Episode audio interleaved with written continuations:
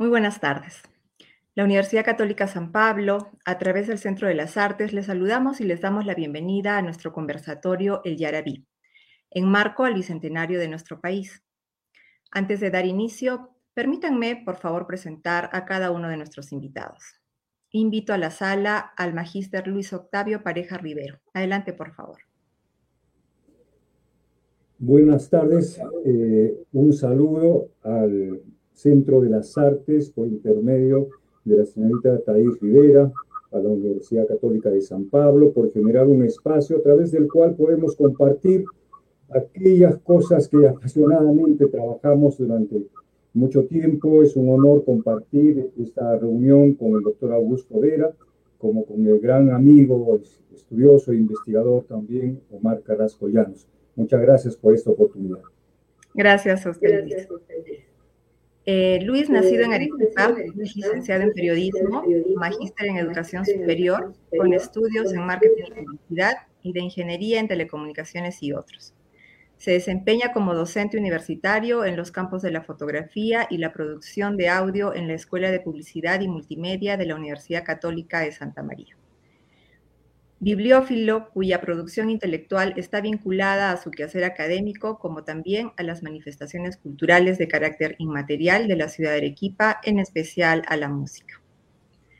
A continuación, permítanme presentar a la sala al licenciado Omar Carrasco Llanos. Adelante, Omar, por favor.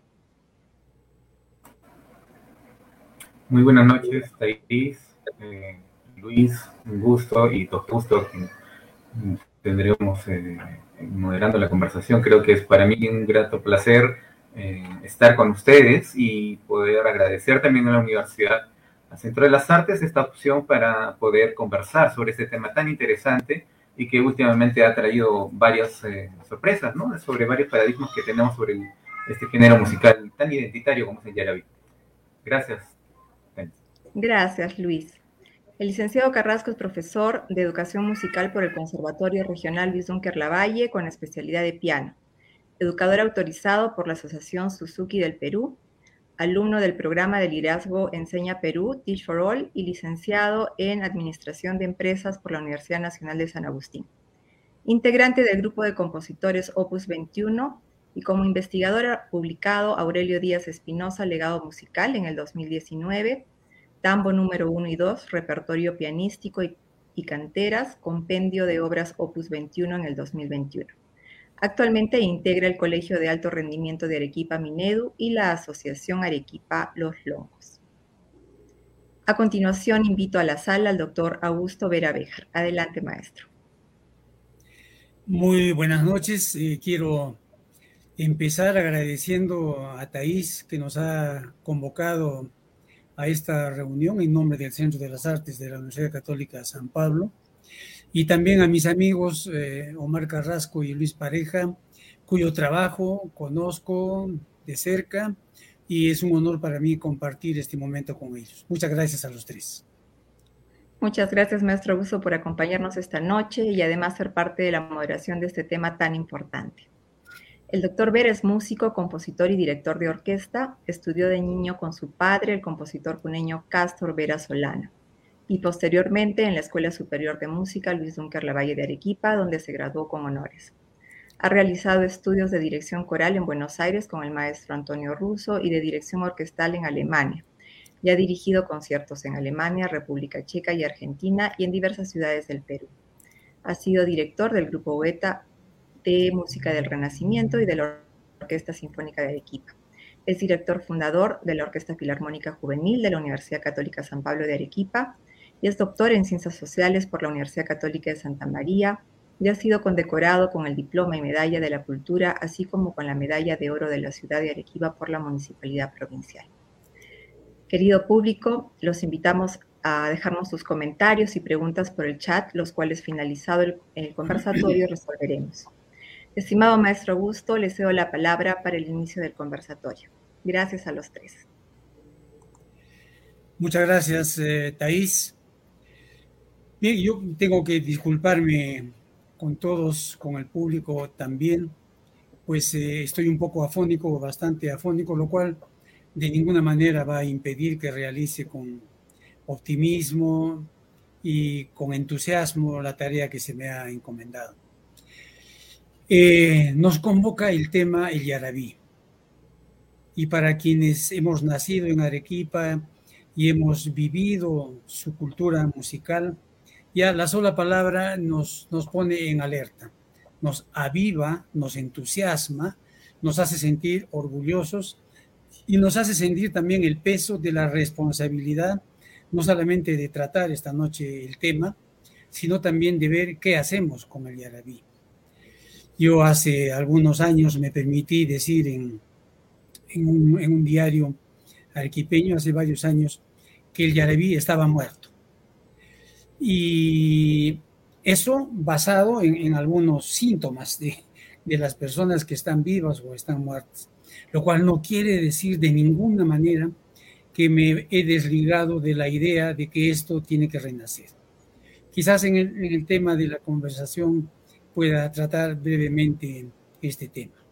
Pero por ahora yo creo que empezaremos permitiendo tanto a Omar como a Luis que ellos personalmente presenten, cada uno nos, nos oh, exprese su pensamiento, su sentimiento sobre el yarabí que le dé el, carácter, el, rumbo que, quiera, lo cual nos va a permitir eh, encaminar luego el, conversatorio, nos va a crear nuevas rutas. ¿no? Así que por favor, Omar, eh, en primer lugar tú, si podrías decirnos algo, lo que piensas y sientes acerca del Yarabí. Mm, sí, gracias, doctor Augusto. Eh, bueno, el Yarabí es un tema de, por sí amplio, ¿no? Este, y más para Arequipa que significa un género identitario, ¿no?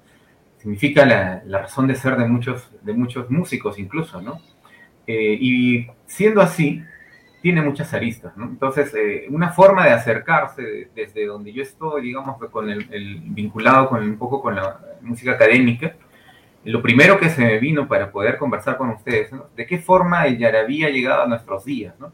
no tanto ver su historia, que, recientemente ahora pues la doctora Soy ha dado bastantes luces sobre cómo podría haberse eh, generado este, este estilo de yarabí arequipeño, eh, pero más bien me puse a pensar cómo el yarabí ha llegado hasta nuestros días en la música académica, ¿no? Y cómo está, ha repercutido en, compositores eh, que, que, lo han utilizado para poder utilizarlo en sus obras, ¿no? y se me venía a la cabeza y, quizás puedo ahí compartirles eh, cómo Dunker lo, trabajó ¿no? en, eh, inicios del, de los 1900. Hay una obra muy hermosa que se llama Nostalgia y él utiliza aires de Yarabí en esta, en, esta exposición melódica. Luego tenemos a Sánchez Málaga, ¿no? Este, he escuchado bastantes obras de él y hay dos obras muy bonitas que se llaman Yarabí, uno que los titula, ¿no? Soledad, eh, donde utiliza bastantes arpegios rápidos y también expone el tema de, un yarabí de la época. Y bueno, también está su, obra Caima, ¿no? tenemos también eh, su obra Yanaguara, que eh, el día, él lo subtitula Un día de difuntos, donde utiliza la temática de yarabí. Ellos heredan un estilo de yarabí que la autora Zoila le pone el título de salón, ¿no? Eh, que ah, nace con, eh, bueno, no que nace, que, digamos se pone muy de moda y en registros ya escritos desde la época de Pedro Jiménez Abril Tirado, quien recibe influencia eh, de la música de la iglesia, ¿no? Este es el tipo de yarabí que creo que llega hasta los compositores actualmente, ¿no? Roberto Carpe utiliza también esta, esta temática de yarabí en sus obras. O sea, todos los compositores que han estado en Arequipa han sido, eh, han sido repercutidos, ¿no? Han tenido esa repercusión en el yarabí en su interior y, llevarlo a la composición. Uno de los, mm, digamos, a los que he estado cercanos, la obra de Aurelio Díaz, y él pues definitivamente también utiliza el tema del yarabí. Él hace dos obras muy, muy estilizadas, eh, las titula Yarabí 1 y Yarabí 2, eh, para piano también, en donde utiliza las temáticas de Yarabí. Y bueno, ¿qué llamamos las temáticas de Yarabí? ¿no? Los aires de Yarabí son melodías floridas, melodías líricas, melodías que utilizan la pentafonía y estos giros un tanto barrocos, un tanto de hace 200 años, pero que actual, actualmente incluso en la música popular se mantienen, y esto es algo único quizás en el yarabí arequipeño. ¿no? Eh, esas las primeras impresiones que me deja el yarabí, doctor uh, Augusto, y creo que hay muchos compositores que incluso actualmente eh, están utilizando este aire de yarabí, ¿no? Este, mis compañeros, Aldo Rojas, compositor, ha creado una obra eh, para sopranos, también muy relacionada con el yarabí. Eh, Luis Fernando Ruiz Pacheco también ha creado una obra muy bonita de yarabí. Entonces, esa es la forma que creo que se está, está permaneciendo. Y, y, hay también varias cosas que seguro vamos a ir conversando de que eh, sobre el yarabí y algunos paradigmas y su, su, origen incaico o no, su origen español, su origen mestizo. Y eso es la primera impresión que me podría dar, doctor. Muy bien, muy bien, Omar. Eh, directamente, Omar se ha introducido en el yarabí dentro de la música académica. Y de eso hay mucho que hablar al igual que de la música, el yarabí dentro de la música popular. Eh, Luis, tú puedes decirnos qué piensas, qué es lo más cercano que tienes en este momento acerca del yarabí. Bueno, un primer aspecto que, que, me gustaría compartir con todos los amigos internautas que, que siguen esa transmisión es que el tema del patrimonio cultural no hay que entenderlo eh, por entero como comúnmente se cree por el asunto material las construcciones, los edificios, las calles, las piletas, sino también por el otro aspecto, ¿no? la cultura viva, que ciertamente va cambiando por la migración todos los fenómenos sociales que conocemos, pero hay también, nosotros respiramos, somos herederos de un patrimonio cultural inmaterial. Y considero que si queremos sentir el latido de un pueblo, hay que escuchar su música. Ciertamente hay otras expresiones culturales, pero creo que la música es algo así como la sangre, es como nuestro torrente sanguíneo, lo que recorre pues toda, todo, nuestro organismo. Todos los pueblos del mundo han tenido formas musicales variadas a lo largo de los tiempos, pero una de ellas, que es la que expresa el dolor, el sufrimiento, tampoco les ha sido ajena. Me viene a la memoria, por ejemplo, en Portugal, que también llegó en cierta medida a, Brasil durante el imperio, es el fado. O en Italia hablamos de las canzonetas. Entonces nuestro yarabí siento que también, sea por la procedencia incaica o mestiza, obviamente influida por lo europeo, es una suerte de, de un canto eh, elegíaco, por así, por así decirlo. Entonces, eh, ha sido, ¿no? Para Arequipa, creo que el alma de este pueblo, si yo ahorita estoy viendo una flota de, naves de la Armada, pues es algo así como el acorazado de nuestra identidad, un elemento fuertemente asociado a lo que es eh, Arequipa. Y si me permiten, un primer elemento, y recogiendo la, presentación inicial que se hace, el Yarabí está muerto, efectivamente, esa es una, una, una triste realidad, pero yo tengo mucha expectativa porque considero que si en 1948 surgió un país llamado Israel y, y, este, y este país resucitó el hebreo, o sea, una lengua muerta, y hoy es muy vigente, pues en Arequipa podemos hacer lo propio con nuestro Yaraví. Sobre el tema histórico, un, aspecto, un, primer elemento que también quisiera compartir es que la historia del Yarabí en general, en América, del Yarabí en el Perú y con mayor énfasis, algo que a nosotros nos concierne, es que la historia del Yarabí arequipeño tiene que reescribirse. Y hay dos aspectos fundamentales. Uno primero, que, que Omar ya un poco insinúa, el hallazgo y el hecho que se esté visibilizando, investigando y conociendo la obra de Pedro Jiménez Abril. Ese es un repositorio que sin duda alguna nos da luces de lo que es esta manifestación musical nacida o con características muy distintas a las que se puede encontrar en otras partes de nuestro país o de América. Creo que la obra de Pedro Jiménez ya se hizo hace dos o tres años acá en nuestra ciudad, en la Plaza Mayor, un festival, y pudimos escuchar yarabíes y, y, ciertamente no es lo que nosotros pensábamos, o sea, un yarabí con olor a campiña popular, sino con otro aroma. Ese es un primer elemento, por lo cual yo creo que la historia de yarabí tiene que reescribirse. Y en segundo lugar, fundamento esto en que hay muchas publicaciones en las redes sociales, hay nuevos repositorios de las universidades, centros de enseñanza, que están transparentando cosas que no teníamos la menor idea de su existencia. Hace pocos meses, por ejemplo, accedí a un documento de 1835 editado en Alemania, al parecer reeditado de otra obra anterior en Francia, de Yarabíes, dice Yarabíes, o Tristes del Perú. Y eso, no, eso nos traslada, sin duda alguna, a los orígenes mismos, así como para efectos del COVID se quiere saber, por ejemplo, cuál es el origen, se, se escapó de un laboratorio o es una, simplemente una mutación de algo, pues algo parecido, pero en ese aspecto vinculado a, a nuestra cultura.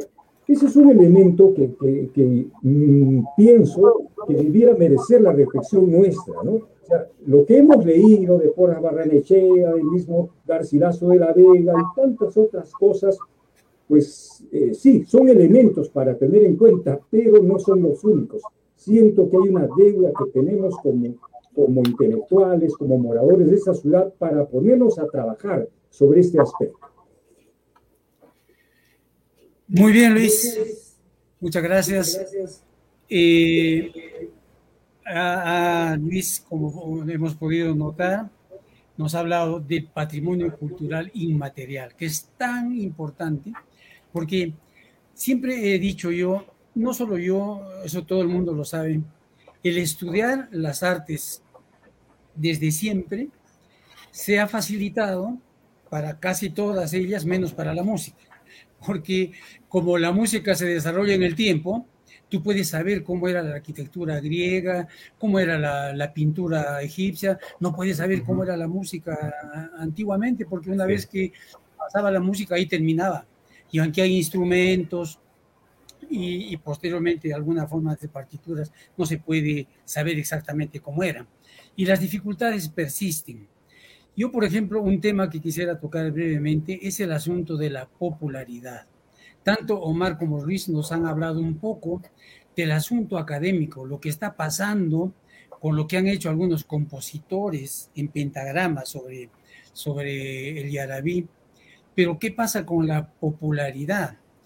Hace más de 100 años, a comienzos del siglo XX, el yarabí era absolutamente popular en el país y cada vez que hablo yo de investigaciones, siempre me gusta referirme a documentos. La investigación tiene que hacerse documentalmente, porque que alguien me dijo tal cosa o alguien escribió algo, para mí no es suficiente. Y la popularidad del, del yarabí a comienzos del siglo XX se puede probar fácilmente, primero, con los cancioneros, de los primeros años del, del, siglo XX y Luis tiene una buena colección de eso, los años 1905, 1906, en que el yarabí aparecía con gran intensidad, junto con, con piezas de temas de zarzuelas o de habaneras, qué sé yo, era muy grande la, difusión de los yarabíes. Una segunda cosa son las grabaciones que se hicieron también a comienzos de siglo por ejemplo, cuando hablamos de los Montes y Manrique, este dúo que, que un vals criollo los, los menciona como padres del criollismo, y si revisamos lo que, lo que grabaron en 1911, por ejemplo, y yo tengo la colección ahí, entre las 160, 180 cosas que grabaron, más de 60 eran o yarabíes o, tristes que están emparentados con el yarabí. Entonces, que era absolutamente popular, no cabe la menor duda, y está en los documentos que son los discos. Y finalmente, eh, el libro monumental que escribieron los esposos Raúl y, y Marguerite Darcourt, ¿no? La música de los incas y sus supervivencias, en donde cada vez que alguien se refiere al yarabí, debería revisar ese libro que fue publicado en París en 1925, que tiene algo así como 600 hojas. Y en el largo periplo que hicieron por el país estos esposos, visitaron Arequipa, por ejemplo, y entrevistaron nada menos que a Luis Dunque Lavalle, a quien se ha referido Omar hace un momento, y Luis Dunque Lavalle les cantó un par de, de yarabíes, Delirio, por ejemplo, dime mi bien hasta cuándo, ay mi dueño, ¿no? Ese yarabí les cantó, y los Darkourt lo eh, transfirieron al pentagrama, y les cantó también eh, Paloma Blanca, que he revisado la transcripción que hicieron y no se parece mucho a la que conocemos hoy, ¿no? Paloma blanca, piquito de oro, alas de plata, lo que conocemos, y ahí está un poco distinto. Pero entonces mi pregunta o un tema que quizá podríamos abordar es, ¿qué ha pasado con la popularidad del yarabí? de finales del siglo XIX y comienzo del siglo XX, que era absolutamente popular en documentos, en discos y todo, con ahora, que solo algunas personas mayores nos dedicamos a conocerlo, o en el mes de agosto se difunde un poquito, se arma algún concurso. Quizás me pueden tratar ese tema y algún otro de su preferencia. Omar. Sí, eh, doctor, gracias.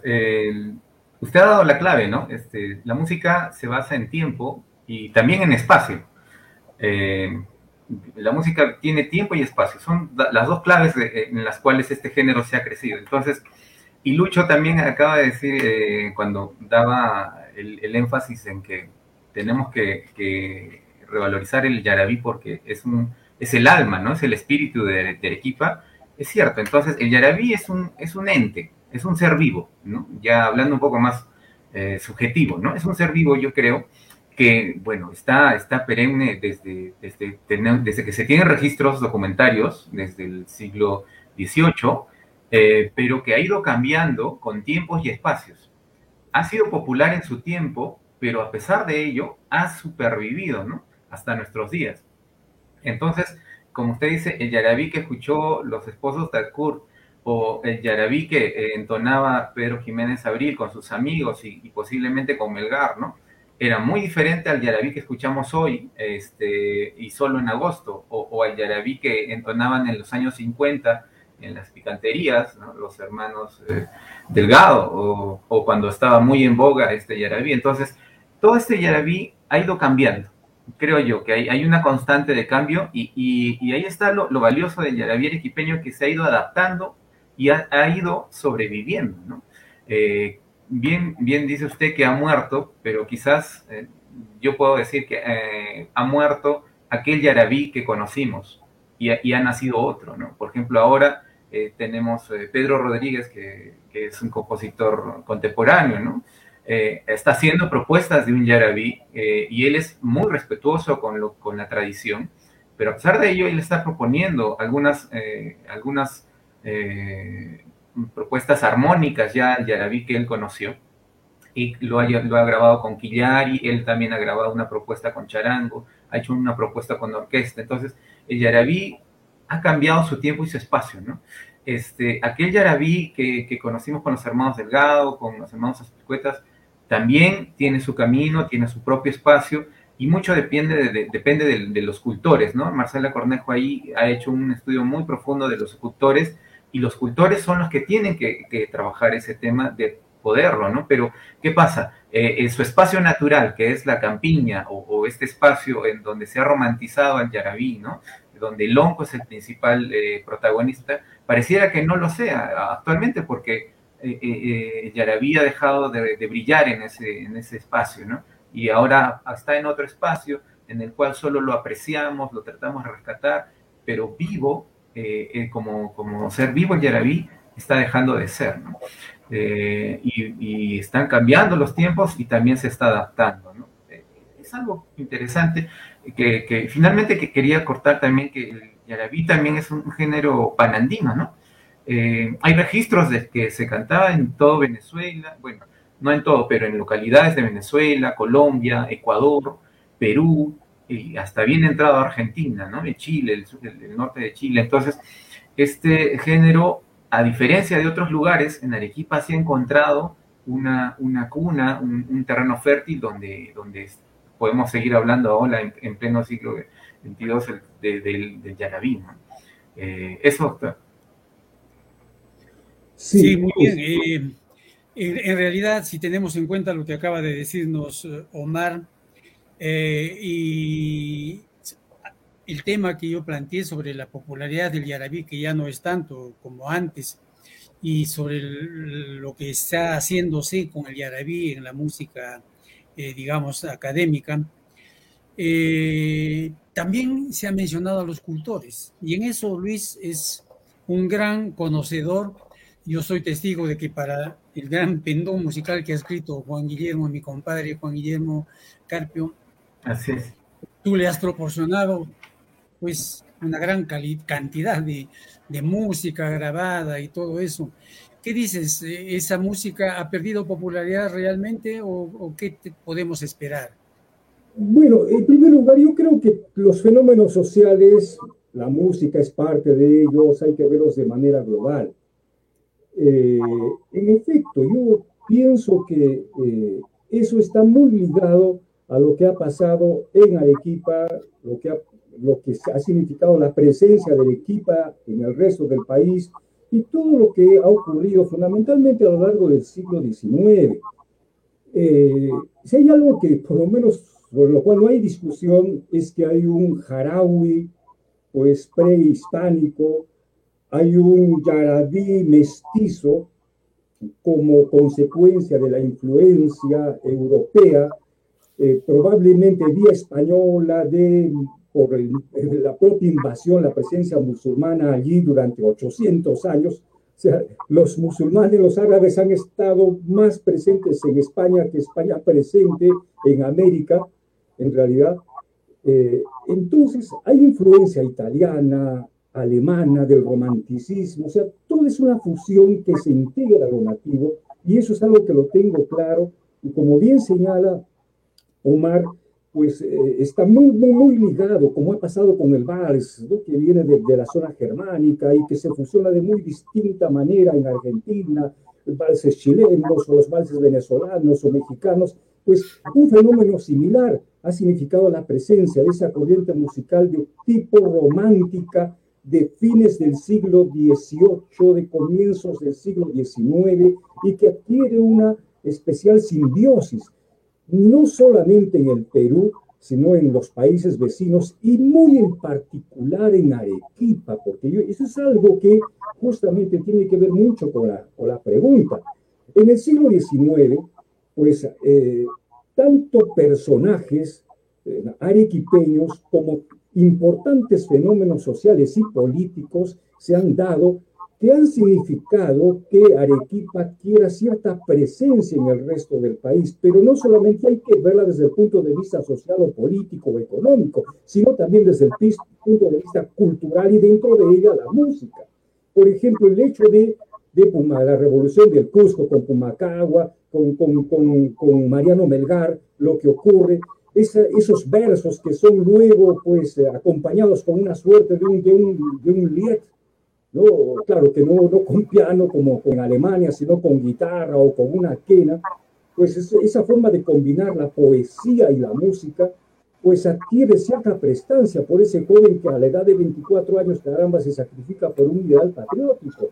Y además ligado al tema romántico, a la musa, a la Silvia y, todo eso. O sea, eh, adquiere ese canto triste y lamentoso de la mitad y del sufrimiento de nuestros antepasados incas y pre-incas, pues por la cuestión romántica heredada, venida sin duda alguna de Europa, pero ya sabemos ese romanticismo, esa dimensión un poco fatalista o del amor no correspondido, como, como se señala.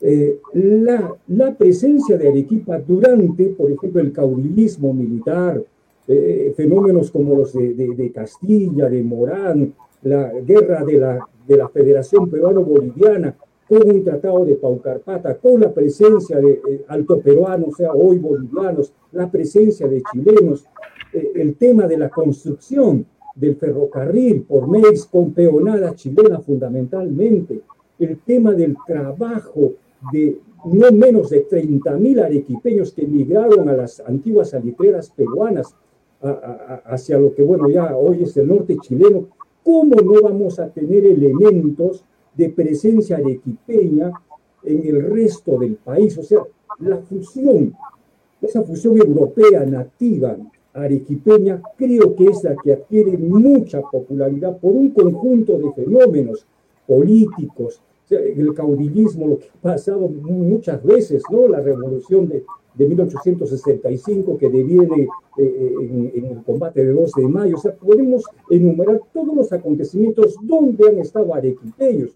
O muy bien podríamos decir durante las guerras de la independencia, con, con la tropa, o sea, con gente de pueblo, de Goyeneche, de Tristán, peleando en, en el norte argentino, en lo que hoy es el Alto Perú, Bolivia, y en muchas otras partes del país, además de la diáspora, que por ejemplo en la época de Leguía, ya en el siglo XX, donde mucha juventud arequipeña pues, se fue a colonizar la selva, estuvo por, por la selva central, por, por Madre de Dios, por Amazonas, por San Martín. Entonces, estos jóvenes arequipeños han llevado ahí también su aporte cultural. Eh, a mí, por ejemplo, y para concluir esta parte, eh, eh, estos días me llamó mucho la atención. Eh, en Chachapoyas hay un distrito que se llama Ley, Ley ¿no? como Laime, pero con E, ¿no? Leima, Bamba, donde caramba, escuchar un yarabí que no tiene fuga, pero con características musicales muy, muy similares a Arequipa y que ellos lo consideran como música patrimonial, ¿cómo no va a ser, digo, motivo de orgullo? Pero claro, hay que indagar ¿Por qué ese yarabí interpretado a la usanza, las características en cuanto a letra y canto, es muy similar a Arequipa y eso debe tener una explicación? Entonces, creo que, como decía en el punto de partida, tenemos una deuda con, con escribir la historia del yarabí en el Perú y muy en particular en la ciudad de Arequipa. Muy bien, bueno, eh, yo quisiera volver un poco a este asunto de, del yarabí, la música académica y la notación musical. Y yo estoy dentro de la corriente de quienes piensan que nuestra actual notación musical no es perfecta. Por el contrario, no es capaz de traducir en el pentagrama algunas cosas que ocurren en la realidad musical. Y este sistema que conocemos desde el siglo X de nuestra era, más o menos ya eh, en forma como, como hasta ahora, ¿no? Sin embargo, no sé qué tanto bien le ha hecho al yarabí, a las personas que han transcrito lo que han escuchado al pentagrama. Porque todos, por ejemplo, lo han escrito en un compás de tres cuartos. Y es así una manera de encasillar un poco ¿Cómo suena? Si esta partitura llega, exacto, a la métrica, por ejemplo, si llega a un país europeo, asiático, qué sé yo, lo cantan pam, pam, pam, pam, como está escrito. Pero, ¿cuál es la verdadera estructura del, del yarabí? El yarabí comienza con un preludio, llamémosle así, en guitarra, porque estamos hablando del yarabí arequipeño que se canta con guitarras en dúo, en dúo masculino, y en que las voces van siempre en forma de, terceras paralelas, ¿no? Y entonces, un preludio en la guitarra, y después el canto es absolutamente ad libitum, es decir, a voluntad. Eso es bien difícil de escribirlo, o casi no se puede escribir. Y luego hay un interludio también eh, con las guitarras, que tanto el preludio como el interludio ahí sí se puede reconocer este compás de tres cuartos. Yo, yo me voy a permitir, no soy ni guitarrista ni y estoy ronco, pero, por ejemplo, un yarabí, trigueña de mis amores, que yo cantaba con mi compadre Juan Guillermo, empieza con puede empezar con un preludio.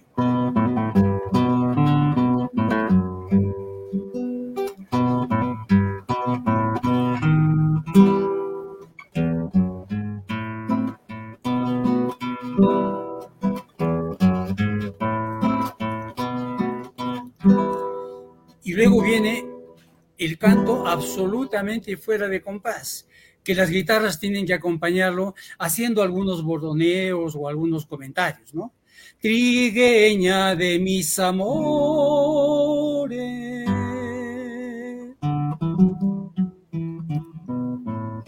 ¿Por qué me haces tanto daño? Puede llevar el compás que quiera. Más valió en un desengaño que mañana una traición, que mañana una traición. Y otra vez el interludio de las guitarras, ¿no es verdad?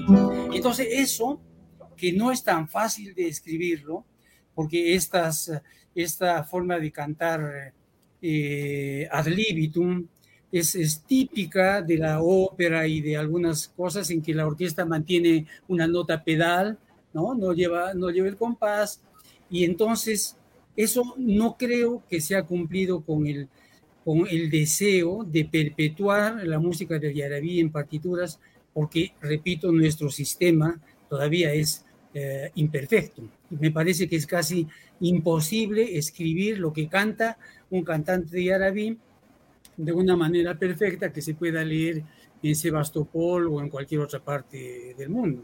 No sé qué opinan sobre eso o sobre cualquier otro tema que quieran tomar. No, eh, eh, es, yo estoy de acuerdo con usted, doctor. Sí, eh, hace, hace un tiempo la doctora Chalena Vázquez, bueno, en vida, ¿no? hizo un estudio sobre justo ese tema, ¿no? La forma como uno transcribe la música popular. Y el yarabí, pues definitivamente, no solo por las métricas, sino por las inflexiones de la voz que usted bien ha ejemplificado y, se le ha escuchado eh, perfecto este, en un ejemplo de Yarabí, Las inflexiones que uno hace y los matices que uno hace en los agudos, ¿no? Esos em, matices de melancolía o de quejumbrismo que deberíamos escuchar son imposibles de, escribir en el pentagrama, A pesar de que existen formas microtonales y todo, pero eh, es muy complicado. Entonces, creo que incluso eso mm, podría ser una razón por la cual el yarabí se ha preservado en la tradición oral, ¿no? porque en, la tradición académica, usted bien lo dice, tiene, mucho le debemos al Yarabí. Es cierto que como en Alemania eh, Beethoven se alimentaba de los minuets y, de la música tradicional, incluso para sus grandes sinfonías, ¿no? Eh, y nosotros podemos hacer lo mismo, ¿no? Eh, el, caso de Juan Francisco Bayón, que se inspira en, un Yarabí para poder hacer una sinfonía en Yarabí, una sinfonía coral que lamentablemente no está orquestada ni nada, pero existe. Entonces, muchos de estos compositores han utilizado el yarabí para poder crearlo, con las limitaciones del caso, pero en esencia tiene, tiene mucho que ofrecer el yarabí aún para músicos compositores y también para, para todos los que lo disfrutamos, como lo hemos hecho hace unos minutos con, con su canto, doctor. Eh, si me permiten, eh, Coincido absolutamente, y eso me recuerda mucho a nuestro desaparecido común amigo Salvador Muñoz del Carpio.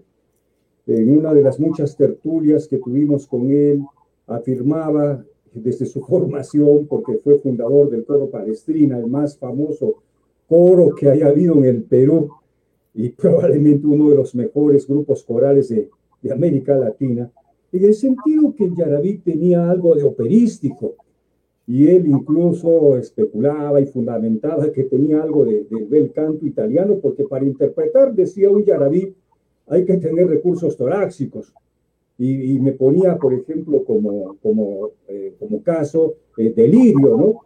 Cuando escuchamos una grabación, bueno, ya en vinilo, hecha hace cerca de medio siglo por, por Margarita Ludeña y Manuel Cuadros Mar, de sangre antipeña, como sabemos, o, escuchar, por ejemplo, a Dios Yanaguara Lindo. Entonces, eh, creo que cantar eso requiere voces educadas, como Margarita Lueña, como Manuel Cuadros, pero digo, alguien que no tuvo esa educación, ¿cómo lo hacía? No, esas técnicas que uno estudia, impostación, respiración, los medios tonos, el manejo de eh, ¿no? intervalos, los eh, solfeo, entonces, eh, me decía Salvador que pues, era una forma lírica, no popular, ¿no? Para diferenciarla de la otra lírica, de, muy alta dificultad interpretativa. Cualquier persona, dice, no lo podía contar. Entonces, eh, ese es un elemento, ese es un elemento que, creo que no ha merecido eh, eh, el interés de los estudiosos. Entonces, esos cantantes como que crecieron como la hierba, ¿no? Eh, después de la lluvia aquí en Arequipa, ¿no? que no se formaron en el gabinete y que penosamente, hay que decirlo, tanto el yarabí como otras expresiones musicales de Arequipa nunca llegaron al pentagrama. Esa es una deuda que tiene la historia. Quizás el interés más se centró en la música, por así decirlo, académico, y no hay mucha evidencia en partituras, pues está lo de Eduardo de Rivero, Ustaris de 1851, que se reproduce lo de, lo de Pasolán, eh, referencias de, las terturas literarias de Juana Manuela Gorriti, en Jorge, el hijo del pueblo, también por allí algunos versos, pero partituras del Yarabí en esa dimensión popular, eh, campestre, no hay, sino creo que hasta por una necesidad discográfica, lo que hizo en su momento tanto Luis Dunker como también eh, posteriormente pues Benigno Bayón Farfán, fundamentalmente de recopilar eso que escuchó seguramente en las voces de sus abuelos o padres y llevarlo al lenguaje de los músicos del pentagrama y es así como posteriormente ya músicos mexicanos, en fin, de otras nacionalidades pudieron llevarlo a la fonografía incipiente, ¿no? 78 revoluciones por minuto. Este es un tema sin duda alguna sobre el cual también creo que debe investigarse, ¿no? El asunto de, de la dificultad que tiene, digamos, un yarabí, por así decirlo, del sentido clásico. Es un aspecto que, siento no se, no se ha estudiado porque eh, eh, no sé qué consideraciones, como quizás no fue digno, digno de ser recogido ese yarabí campestre, rural, popular, digno de ser llevado al, pentagrama y solo limitado pues a las fiestas patronales o parroquiales, algunos espacios eh, de festividad popular, pero más no, quién sabe, para los salones, para lo aristocrático, eh, no sé, ahí hay una deuda que, lamentablemente eh, tendrá que saldarse, saldarse algún día, ¿no? Sí, eh, tiene razón, me hace acordar, he visto recientemente una publicación del, Ministerio de Cultura de Cusco que mm, compendia ¿no? este, toda la tradición de Guaynos, de un compositor nada más, que era compositor popular, es como decir, agarramos a Torito Muñoz y tratan de llevarlo al pentagrama, ¿no? Entonces, eh, deberíamos hacer eso, bueno, por lo menos para tener alguna referencia melódica, ¿no? Quizás no, no totalmente podamos captar la interpretación, pero por eso también tenemos otros medios como la grabación, pero podríamos hacer eso. Entonces, sí, totalmente de acuerdo con eso, amigo Luis. Bueno, eh, en realidad eh, Arequipa se ha quedado un poco en ese aspecto porque los cusqueños hace muchísimo tiempo hicieron una antología de la música cusqueña, que es un tomo así enorme, cuando todavía no había el software para, para poder imprimir a mano, lo hicieron. Y los puneños también, en los años 70 han hecho su antología de la música puneña en seis tomos. Eh, en Arequipa mm, hemos tenido la idea algunos, pero hay muchas dificultades. Hay muchas que no, no quisiera mencionar hoy. Pero sí quisiera mencionar que los compositores arequipeños, como lo ha mencionado Luis y lo ha mencionado también Omar, han tenido muy presente el yarabí y muchos de ellos los han incluido en sus obras, algunos abiertamente y otros hay que descubrirlos. Pero no sé si la gente que nos, eh, nos está escuchando eh, salga alguna conclusión de esto, en qué forma lo, incluyeron. Yo que he cantado hace, hace un ratito Trigueña de mis amores, Ahí, ahí hemos podido descubrir esto. Esto de ir por terceras paralelas. Por ejemplo, Eduardo Recabarren, que es, escribió el primer vals en Arequipa, no cabe duda, antes de 1890.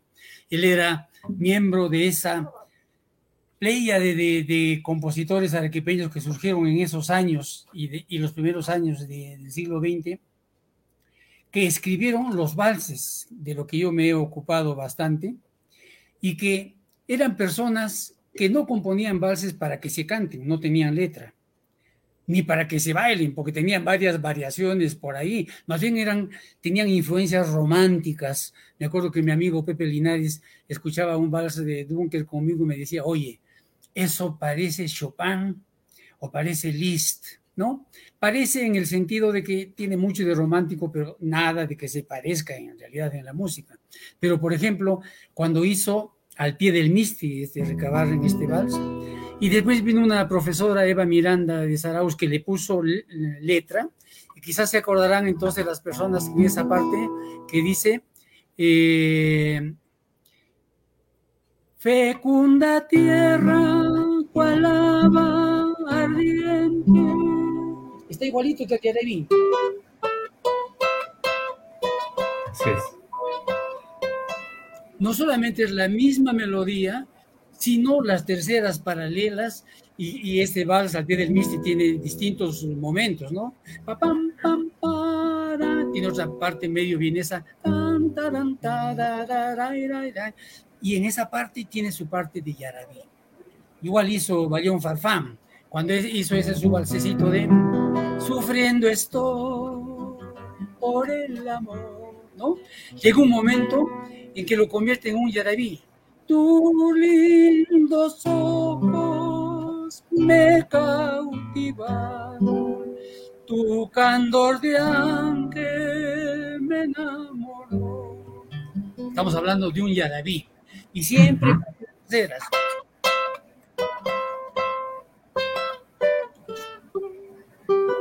Entonces, los compositores sí, no diré se han servido, han utilizado el yarabí conscientemente para ponerlo en sus obras y de esta manera lo han inmortalizado también. Tú escuchas a cualquiera de esos, de esos, los Moscoso, eh, Dunque, Recabarre, todos tienen algo de yarabí en su música, ¿no? ¿Qué les parece? sí, sí, doctor. Hay algo interesante que al escucharlo he recordado, ¿no? Este, justo en, la reciente tesis de la doctora Zoila sobre, estos caminos de origen de Yarabí, eh, menciona eh, las terceras arequipeñas, ¿no? ¿De dónde provienen o qué influencia tenemos?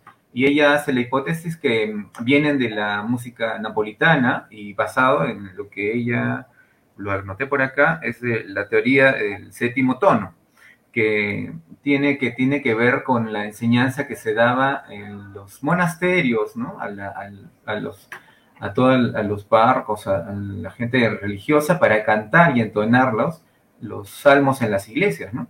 Esta teoría del séptimo tono es prácticamente la escala que ya que, que actualmente usamos, ¿no? Y, se está en debate y pone en debate si la pentafonía realmente es música incaica, ¿no? Este, la música incaica es mucho más que cinco tonos eh, y, y habría que escuchar toda la música, ¿no? Pero eh, lo que quería resaltar era este tema del séptimo tono, que es lo que hace especial a esta, a esta música nuestra, ¿no? Tan arequipeña, pero por ser tan arequipeña también es tan global, tan de todos, ¿no? Este, y en la medida que, la preservemos así como, como usted la ha interpretado, va a ser así también eh, repercutir en esta identidad, la podemos apreciar. Eh, y lo segundo era, ¿por qué es tan melancólico? ¿no? Este, también se postula que estamos con la teoría de los afectos. Eh, antes del, romanticismo estamos dejando eh, este tema del clasicismo y la teoría de los afectos comienza a nacer eh, de este renegar de lo anterior y, sentir una nostalgia por, lo nuevo, es que heredamos hasta ahora. Por eso nuestro yarabí suena mucho religioso, mucho quejumbroso, ¿no? nos hemos quedado con esa con ese sello, ¿no? Es un sello que, lo llevamos con orgullo, creo yo. Bueno, es que también esto del yarabí, como ya se ha mencionado, viene del arawi y que era, según lo han declarado los cronistas que llegaron en el siglo XV y XVI, eran cantos tristes. Y naturalmente hemos continuado, después se hizo eh, ya mestizo, como se ha mencionado también, pero nos ha quedado ese carácter triste del yarabí.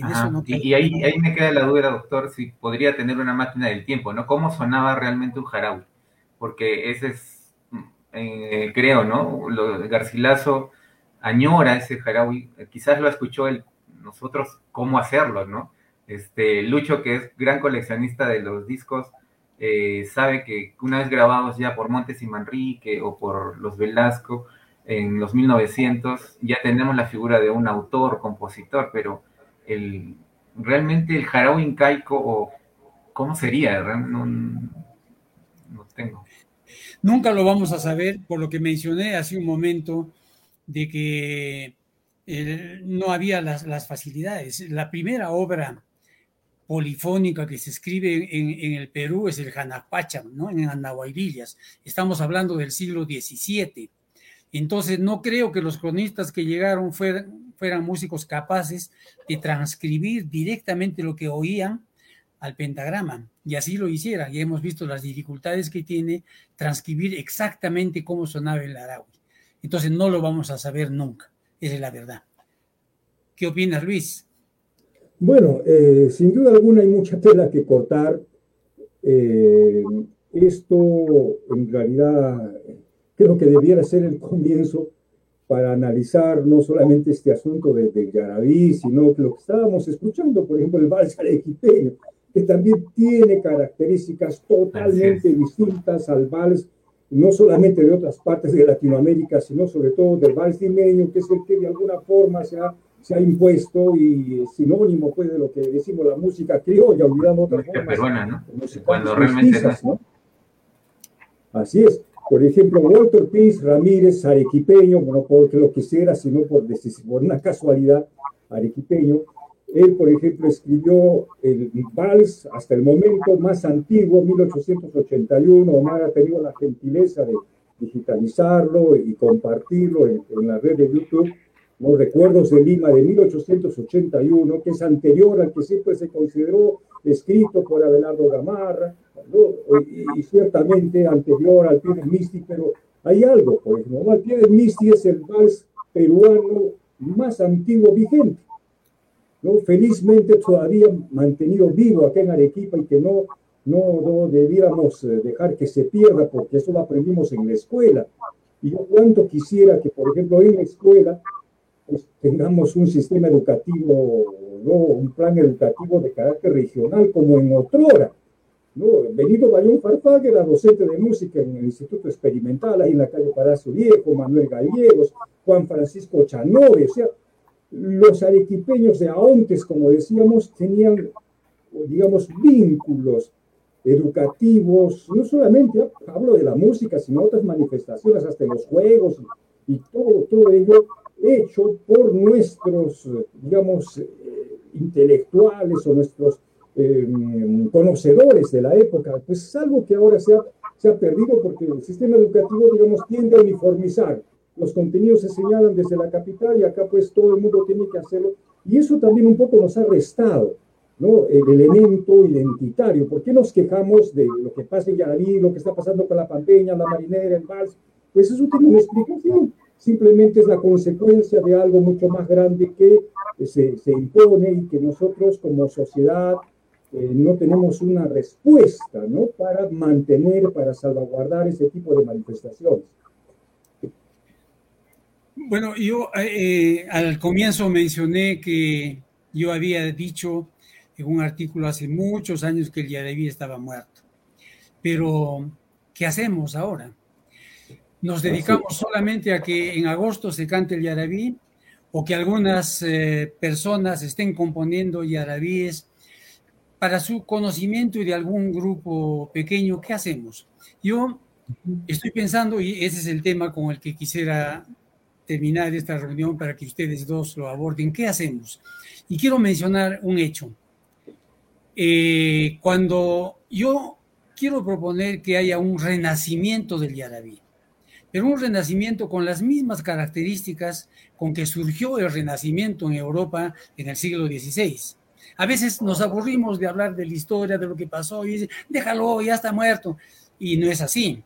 Los humanistas que crearon el Renacimiento en el siglo XVI, lo que hicieron fue precisamente retroceder muchos siglos, volver a los clásicos, volver a los griegos, por ejemplo. Sabían que ahí había habido una música de alto nivel, hay tratados de, musicología griega, tenían teatros, tenían coros, tenían orquestas, tenían todo. ¿Y qué ha pasado en 10 años de, de Edad Media que no hemos hecho nada? Entonces volvieron a los comienzos, no solamente renegando de la época que les había tocado vivir, y decidieron entonces crear nuevamente cultura, crear nuevamente eh, música.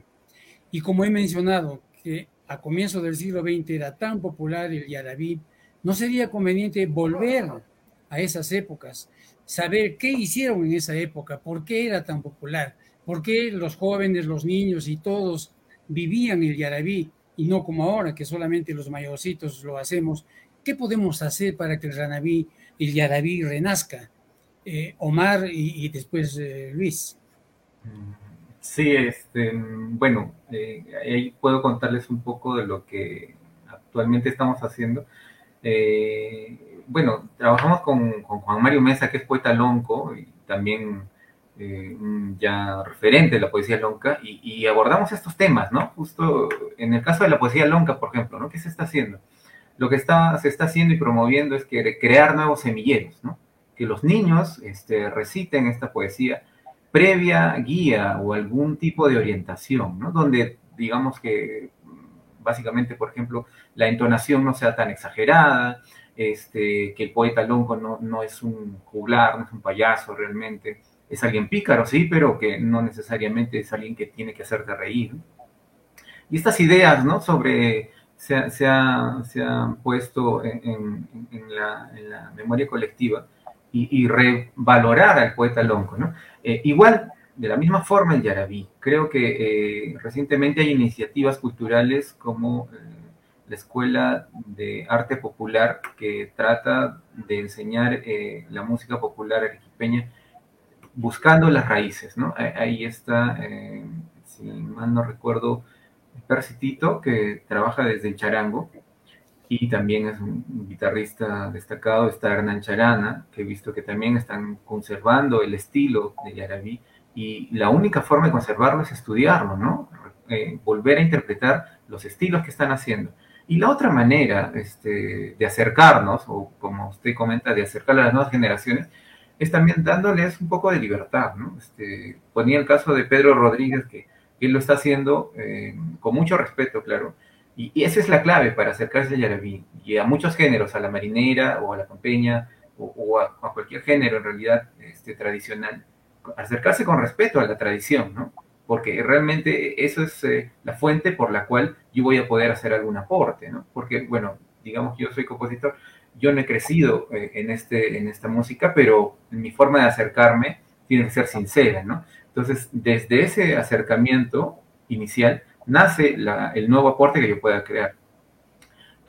y hacer esto, eh, creo que lo he visto también con, con Lionel Cuadros, ¿no? Lionel Cuadros en su Yarabía Amargura ha hecho alguna propuesta reciente de, algunas armonías que crea, no deja de ser arequipeño para nada, porque él ha creado bastantes yarabís, pero es una propuesta interesante. Igual en, el caso de la letra, que quizás no hemos tratado mucho ahora, pero Luzgardo Medina, poeta también muy versado, ha hecho muchos aportes al, Yarabí que podríamos eh, tomar en cuenta, ¿no? Y, yo creo que lo primero que vamos a hacer, como usted dice, doctor, y creo que hace bien usted, por ejemplo, con la música clásica, ¿no? Los domingos en JR, es hacer lo mismo. Tocar, escuchar Yarabí, tocarlo eh, en las plazas, tocarlo, tocarlo eh, en las calles, tocarlo en las salas, tocarlo en una tarde donde tomamos té, tocarlo mientras salimos a manejar, tocarlo donde podamos y escucharlo, ¿no? En esa medida, la sociedad nuevamente se va a envolver de esta música y quizás ya no la va a vivir como, como la vivieron las otras generaciones, pero la van a respetar y la van a añorar, la van a tener en su corazón de otra manera. Entonces, creo que escuchar mucha música nos va a ayudar también a valorarla, ¿no? Porque la música eh, eh, es, es, espacio y tiempo, o sea, solo la apreciamos mientras la escuchamos. Entonces, en la medida que la escuchemos más y más, por buenos intérpretes, claro está, como ahora, por ejemplo, lo hemos escuchado, este, nos, nos, pega, ¿no? Nos, pega y nos, nos, dice que quiero más de esto, ¿no? Eh, eso, eso creo que se puede hacer. Muy interesante. Eh, yo quisiera aportar en el sentido siguiente, ¿no? creo que tenemos como, como colectivo, como ciudadanos, eh, tres cosas fundamentalmente que hacer. Investigar, hay mucha deuda sobre este particular. Dos, tenemos que conservar esos vestigios que a veces los tenemos en el seno del hogar y los echamos al, al, chatarrero, ¿no?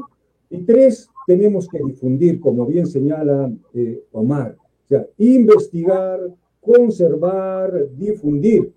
Por ejemplo, yo dentro de las cosas que siempre me pregunto cada día, tenemos un registro unificado de intérpretes y ejecutantes actualmente de música arequipeña. ¿Quién lo ha hecho?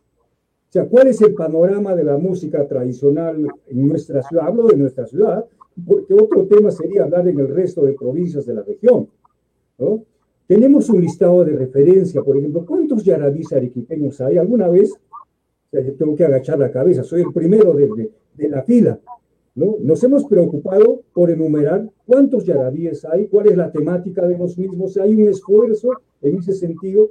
Sin duda que hay un déficit de, estudios, de trabajos de investigación, tesis, artículos. Sé que hay trabajos importantes como lo que está haciendo en este instante la doctora Zoila Vega, ¿no? Ahora, ¿qué pasa en cuanto a repertorio? Y eso es algo que atañe a nuestros centros de formación musical en Arequipa, tanto a nivel universitario como el Conservatorio Luis Dunker. ¿Por qué tenemos tan pocas piezas corales y orquestales de Yaraví? Los pocos que tenemos siempre se repiten en el mes de agosto. Y, caramba, no, no hay, no hay un, la gente, la juventud de las nuevas generaciones pueden pensar que simplemente se trata de tres o cuatro Yaraví. Lo que ocurre es que no se han llevado pues eh, no, no, se han hecho las, las partichelas, las partituras para cantar en coro o en, o en, orquesta. O sea, no hay tampoco, no veo un interés por hacer una transcripción eh, de las piezas que, por ejemplo, están a nivel fonográfico, en casetes, en cintas de carrete, o en, en fonografía, en discos de carbón o vinilos. ¿no? Hay grabaciones efímeras, como se llama, pero que precisan ser llevadas al al pentagrama antes que desaparezcan. Tampoco notamos un esfuerzo orgánico en el sentido de fomentar festivales, concursos a nivel, por ejemplo, escolar, universitario, para intérpretes, para nuevos autores, para compositores, para arreglos corales, como señalo, instrumentales. Eh, siento que también, eh, por ejemplo, a la escuela siempre la escuela ha sido la, mejor aliada ¿no? de, nuestra cultura, pero por este sistema un poco centralista de contenidos a nivel nacional, un poco han, creado ahí un desfase porque eh, la escuela necesita ser potenciada, regresar a aquellos tipos de los que Bayón Farfán, Gallego Sanz, como digo, Chanov y tantos otros, estaban ahí, no solamente enseñando música, sino los valores, las expresiones culturales tradicionales. Eh, las empresas, yo creo que también eh, no podemos exigir mucho, pero siento que hay empresas vinculadas históricamente que necesitan también, yo creo que eh, dar de sí lo que hoy se llama responsabilidad social, dando el soporte financiero, que desarrollen iniciativas. En ese sentido, creo que están un poco quedadas para poner en marcha pues un conjunto de cosas, como por ejemplo, yo debo reconocer hace algún año, algunos años, eh, la firma Roberts, ¿no? por ejemplo, para, para eh, la obra de, del doctor Carpio Muñoz, que salió, recuerdo, en un DVD un año antes del pendón musical. No tenemos, por ejemplo, un repositorio de música, una fonoteca, es un pedido que siempre lo he hecho. me gustaría que Arequipa tiene absolutamente todas las condiciones para tener un museo musical o si se quiere, un archivo regional de la música arequipeña, donde se conserve y se divulgue, no solamente la música, porque también la música está vinculada a otra actividad hermana, que es la danza. O sea, donde un repositorio donde puedan estar las partituras, que repito, a veces terminan en la papelera, la fonografía, las fotografías, los cancioneros, los instrumentos, ¿no? Por ejemplo, eh, Torito Muñoz regaló su, charango al doctor Carpio y ojalá que algún día eh, su casa sea, como era su voluntad, sea un museo. Y ahí está, por ejemplo, el charanguito del, del Torito Muñoz. Necesitamos también, amigos, fortalecer, incrementar también el número de órganos ejecutores oficiales. Aquí antes yo recuerdo había pues el coro del Instituto Nacional de Cultura, había el coro municipal, teníamos la, bueno, la, la, la hoy orquesta sinfónica, pero digo, los municipios no pueden tener su propio coro, su propia banda, su propia orquesta, o, solamente eso tiene que hacerse a nivel provincial, regional. Yo creo que ahí falta mucha fuerza por parte de las regidurías de cultura para también fomentar, porque esa es la razón de ser, sino para qué tenemos regidores de cultura en los distintos gobiernos distritales. Y estos órganos deben, por propia iniciativa, pues salir, participar, llevar nuestra música, por ejemplo, a festividades, sean o no invitados, pero llevar la presencia. Por ejemplo, hoy es aniversario de Moquegua, y por propia iniciativa, no porque nos hayan invitado, porque no va nuestra orquesta sinfónica, haciendo, bueno, escuchar nuestra música, no solamente lo académico, con el respeto que tiene, sino también la nuestra música propia, saludando a la hermana ciudad de Moquegua en su aniversario y el resto del país. Recuerdo que en antaño habían conciertos, recitales en espacios públicos, no solamente en la Plaza de Armas, en el Parque Selvalegre, en lo que era eh, en Tingo, eh, en el sector este de, de, las piscinas, o el lago de Tingo, eso ha desaparecido. Allí estaban muy comprometidas las instituciones de formación musical y también el ejército con su banda no tenemos manifestaciones. Eh, normalmente pues se da un espacio cerrado como en el teatro municipal. ¿Cuánto me gustaría que nuestros órganos ejecutores hagan? ¿no? Aniversario de Tiabaya, pues que vaya la Sinfónica Tiabaya. No, si es aniversario de Chihuahua, que se traslade con sus instrumentos a Chihuahua. O sea, tienen que hacerse demostraciones itinerantes para, ciertamente, difundir lo académico por un, un tema de cultura universal, pero también nuestro repertorio local, enriquecido con nuevas obras. También yo veo una carencia muy seria. Acá tenemos dos importantes centros de formación académica, como es Luis Dunker y eh, la Escuela de Artes de, de San Agustín. Siento que ellos debieran trabajar más en favor de la música tradicional, la música popular, llevar juntos también, porque son finalmente instituciones públicas, centros de formación pública, llevar conjuntamente proyectos mixtos adelante. Entonces, creo que podemos seguir enumerando cosas, pero alguien tiene que ponerle cascabel al gato. Por eso yo agradezco que el Centro de las Artes de la Universidad San Pablo sea un espacio que nos permita reflexionar sobre esto que es parte de nuestro patrimonio cultural y que tenemos que salvaguardarlo, porque Arequipa tiene un historial, tiene una identidad y no podemos dejar que se pierda. Muchas gracias.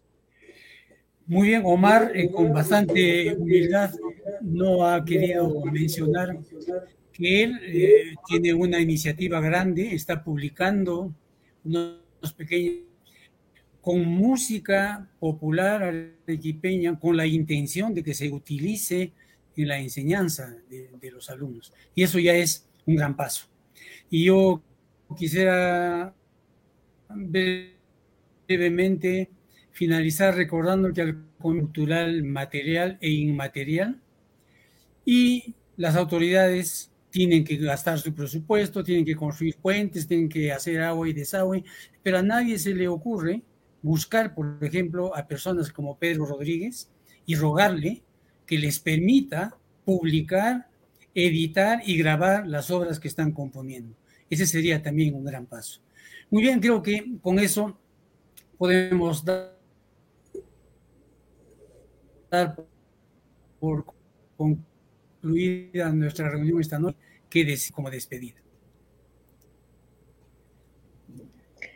Muchas gracias. Entonces, Agustito, estimados Luis o María Augusto, ha sido eh, un gusto escucharlos y en nombre del Centro de las Artes agradecerles inmensamente por habernos hecho conocer y profundizar más sobre estos temas que finalmente nos llevan a valorar más nuestra cultura desde la música. Eh, con nuestro querido público agradecerles por acompañarnos, por sus comentarios y permítanme antes de despedirme invitarlos el día de mañana a la Plaza de Yanaguara. Estaremos presentando un concierto en homenaje al Día Internacional del Músico a las 7 de la noche este concierto es presencial, eh, con el debido distanciamiento. Estaremos allí de 7 a 8 escuchando música peruana con dos grandes bandas. Eh, y también los invito el sábado 4 de diciembre, que cerramos nuestras actividades musicales desde el Centro de las Artes con un gran concierto a la Navidad. Este concierto de Navidad eh, va a ser también en el Mirador de Yanaguar a las 7 de la noche y ambos conciertos van a ser transmitidos para las personas que no nos puedan acompañar presencialmente por este Facebook. Así que los esperamos y nuevamente agradecerles a nuestros invitados de lujo de esta noche Esperamos que todos los comentarios e iniciativas que han salido de este conversatorio para impulsar nuevamente el Yarabí se den.